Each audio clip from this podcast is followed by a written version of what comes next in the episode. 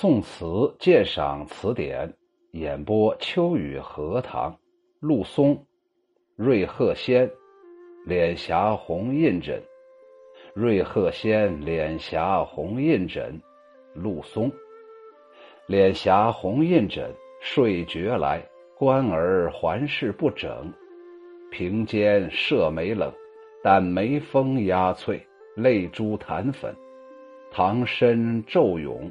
燕交飞，风帘露井，恨无人说语。相思近日，待为宽进。重醒，残灯朱黄，淡月纱窗。那时风景，阳台露迥，云雨梦，便无准。待归来，先指花梢教看，欲把新妻细问。问因循过了青春。怎生一吻？脸颊呀，指的是脸上的红润的光泽呀。温庭筠呢，在《南歌子》当中就有“脸上金霞细，眉间翠电深”这面的句子。觉呀，就是醒来呀，梦醒啊。设眉，制眉的、制墨的，就是那个墨呀，呃，女子呀，涂抹化妆啊。制墨的原料，后来用以墨的别称。这里呀，词里指的是水墨画啊。词里在这里面说的是水墨画。压翠啊，指的是双眉紧锁，如同挤压在一起的清脆的远山。我觉得这句话写的特别特别新奇呀，特别形象。骤涌指的是白日漫长，交飞指的是交翅并飞，露井指的是没有盖的井，没有盖的井呢。代为宽进，指的是形体日渐消瘦啊。朱黄，朱晃啊，就是左边一个呃金，右边一个晃晃啊，指的是帐幔、帘幔、帷幔的意思，指的是床上的红色的帷幔。风景啊，在这里是指的是情景。阳台指的是男女欢会之地。宋玉在《高唐赋》当中，楚襄王梦会神女的故事当中，就是在这个阳台呀。迥就是遥远，云与梦本指神女与楚王欢会之梦，引申为男女欢会。心期指的是内心期愿，因循指的是轻易随便的意思，意稳指的是心安。翻译出来就是红霞般的脸蛋印着枕痕，就是枕头的那痕迹呀。一觉刚刚醒来，衣冠凌乱，也懒得去整理。彩屏内水墨丹青，透着冷意。但见丽人紧锁着眉头，盈盈泪珠打湿了脸上的脂粉。白昼漫长，庭院深深，燕儿双飞，嬉戏在凤风帘露井。可恨身边没有一个人能陪他诉说相思深情。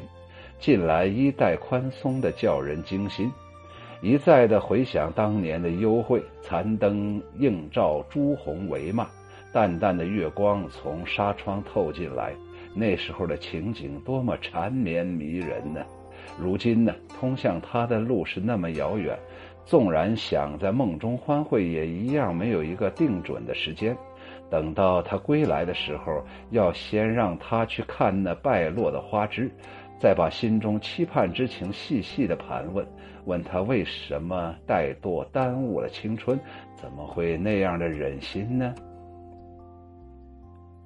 关于这首词的背景，宋朝有一个人呢，叫做陈浩，在《齐旧序文》当中有这么一段记载：南渡初，南班宗子寓居会稽，为晋属世子最盛。元廷甲于浙东，一时作客皆骚人莫氏，陆子义常与焉。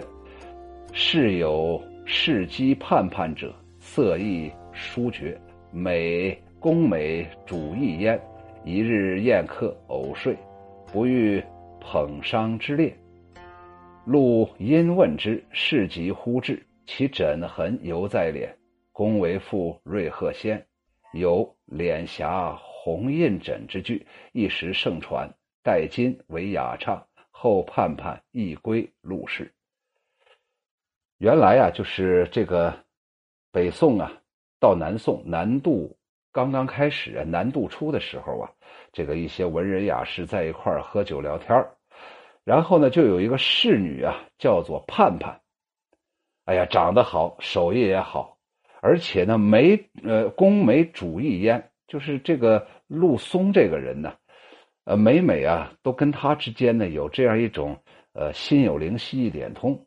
有一次啊，呃，宴客人宴会宴宴会宾客呀，呃，这个盼盼呢没有来，因为他睡睡过点了。不遇捧伤之列，那就是没在这个呃劝酒的行列当中。于是这个陆松就问：“哎呀，这个盼盼怎么没在呀？”有人就把盼盼叫醒了。结果盼盼呢也没有呃也没有过分的打扮，就是一一从床上一起来就来了，所以那个脸上还有枕头上那个印痕呢。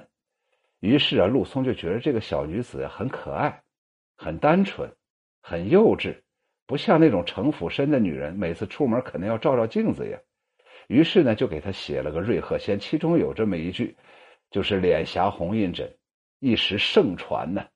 后来盼盼呢，也就归属于这位陆公子了，这位陆学士了，这位陆松了。这是一首闺怨诗，把思妇的心情刻画的惟妙惟肖，淋漓尽致。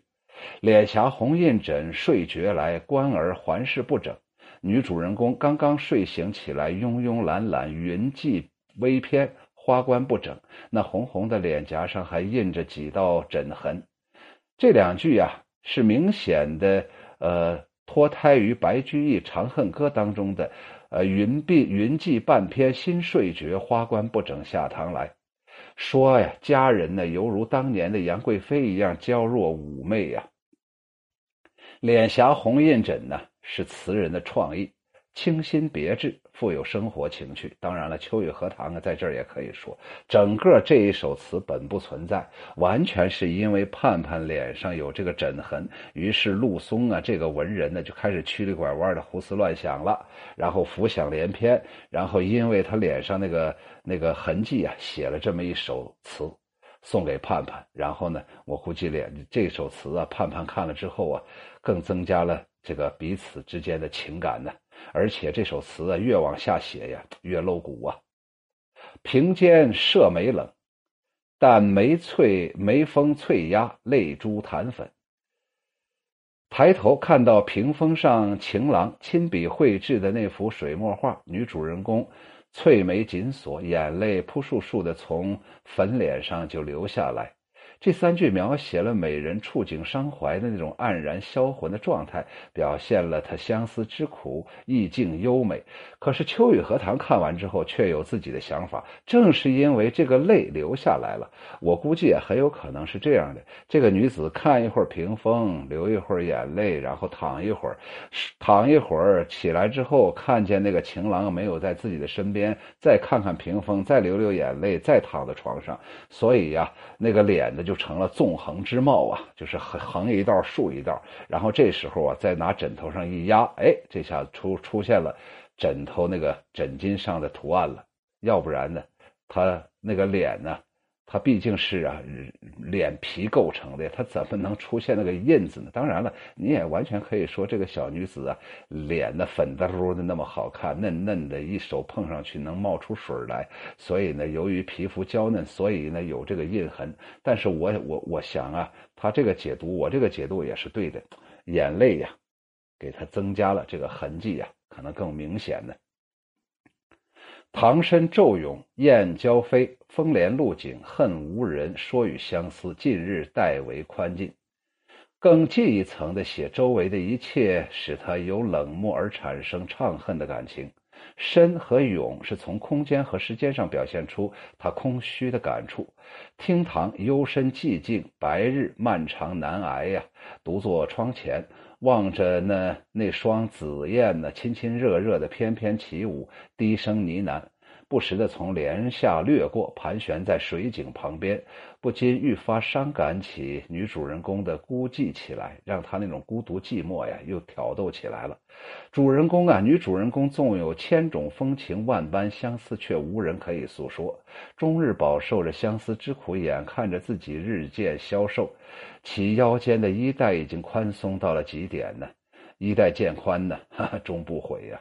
这一切都刺激他产生孤独、寂寞、失望的情绪，而恨无人与说相思。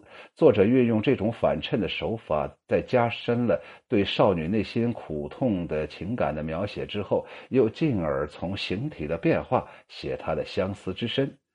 代为宽进四个字不仅发挥夸张的效果，加深了对少女被病折磨的印象，而且呀，将抽象思维具体化。让读者能从呃，能从衣宽衣带宽大去想象他具体呀，他曾经是体态丰满、柳眉桃腮、笑容可掬的那么胖乎乎的样子，可是现在呀，现在已经瘦骨嶙峋了。重醒，残灯朱晃，淡月纱窗，那时风景，此情此景不由得让女主人公想起旧日啊。和那个情郎一起欢聚的情景，静谧的夜里啊，朱红的帷帐内灯光幽暗，淡淡的月光照在绮丽的窗纱之上，那正是你我良宵共度之时。残与淡给灯与月抹上了一层伤别的色彩，伤感的色彩。景中有情，表现了少女对这难忘的时刻的回忆是痛苦的。这几句写佳人对美美好往事的怀念。过片重醒，转入了对女女主人公心理活动的刻画。阳台露迥，云雨梦便无准。阳台云雨化用的是巫山云雨的典故。如今呢，他和爱人远隔千里万里，只能期望在梦中相见，希望能像楚襄王会女神那样，哎，会这个山上的女神一样。但梦中之事啊，也没个准准准定准啊。这三句由回忆转到梦想，写尽其忧思无限，说明啊，哎，做梦都难呢，难以在梦中团圆呢，这可叫人怎么办呢？待归来，先指花梢叫看，却把新妻细问，问因循，感了青春，怎生一吻？等他回来之后啊，女主人公啊就想一定要先指着枝头的花朵让他看，让他明白花无百日红的道理。然后呢，再仔细的询问他在分别之后到底是怎么想的，为什么迟迟不归，还要质问他为什么就让这大好的青春白白的浪费。这几句啊是心理细腻生动的描写，表现了女主人公爱恨交加的那种心理状态，设问机灵，俗中有雅，动人心魄。哎呀，这是充分的把一个女子啊，这个为难男人的这个整个几步啊，给说的非常清楚了。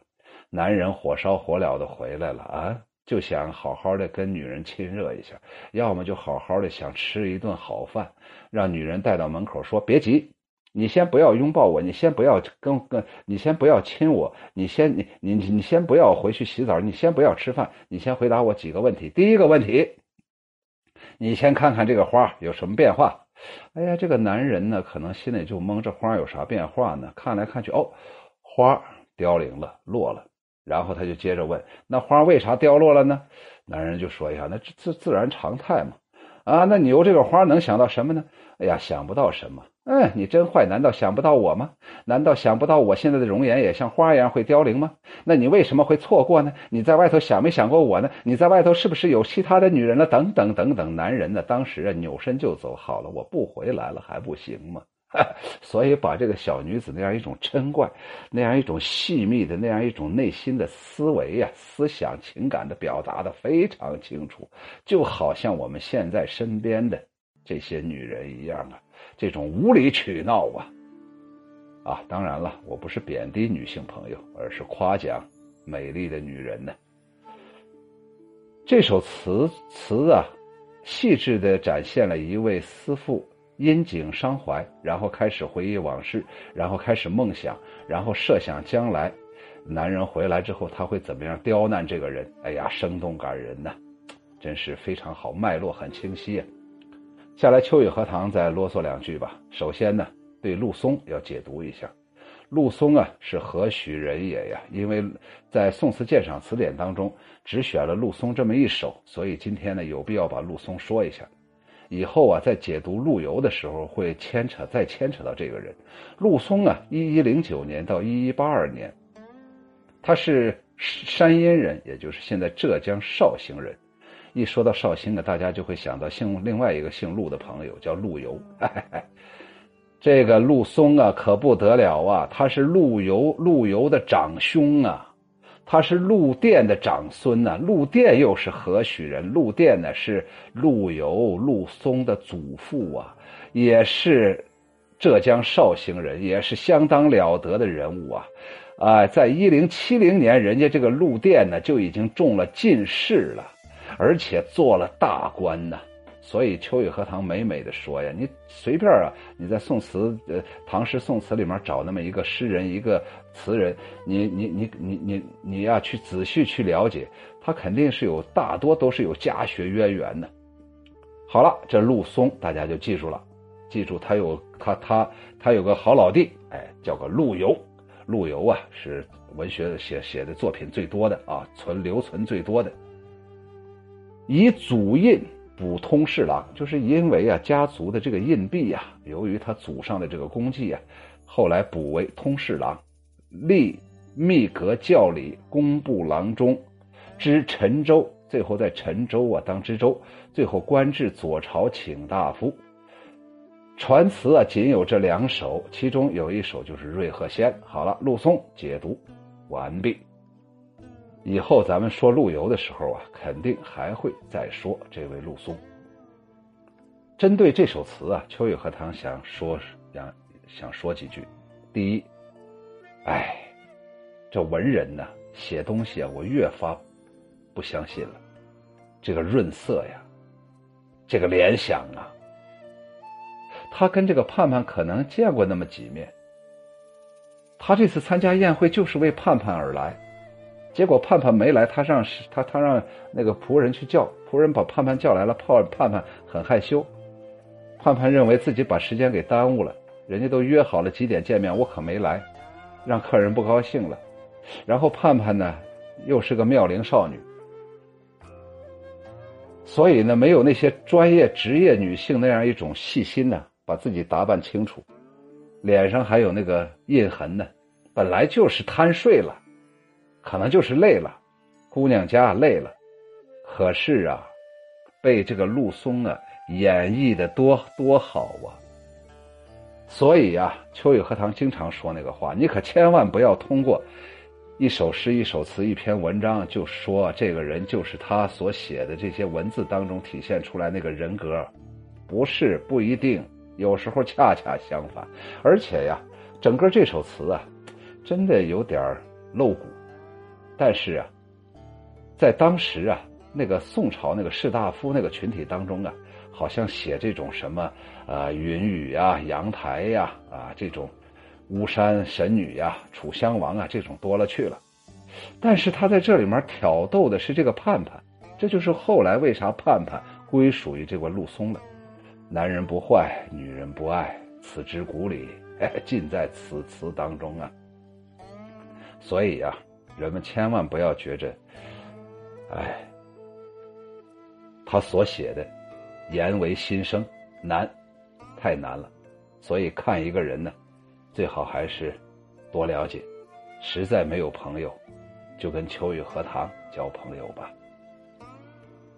瑞鹤仙，陆松，脸颊红印枕，睡觉来，观儿环视不整，平肩射眉冷。但眉峰压翠，泪珠弹粉，唐参骤涌，燕交飞，风帘露井，恨无人说语。相思近日，待为宽进。重醒，残灯朱晃，淡月纱窗。那时风景，阳台露迥，云雨梦，便无准。待归来，先指花梢教看，欲把新妻细问。问因循过了青春，怎生一吻？谢谢收听。欢迎大家关注、订阅、评论，感谢对我的支持。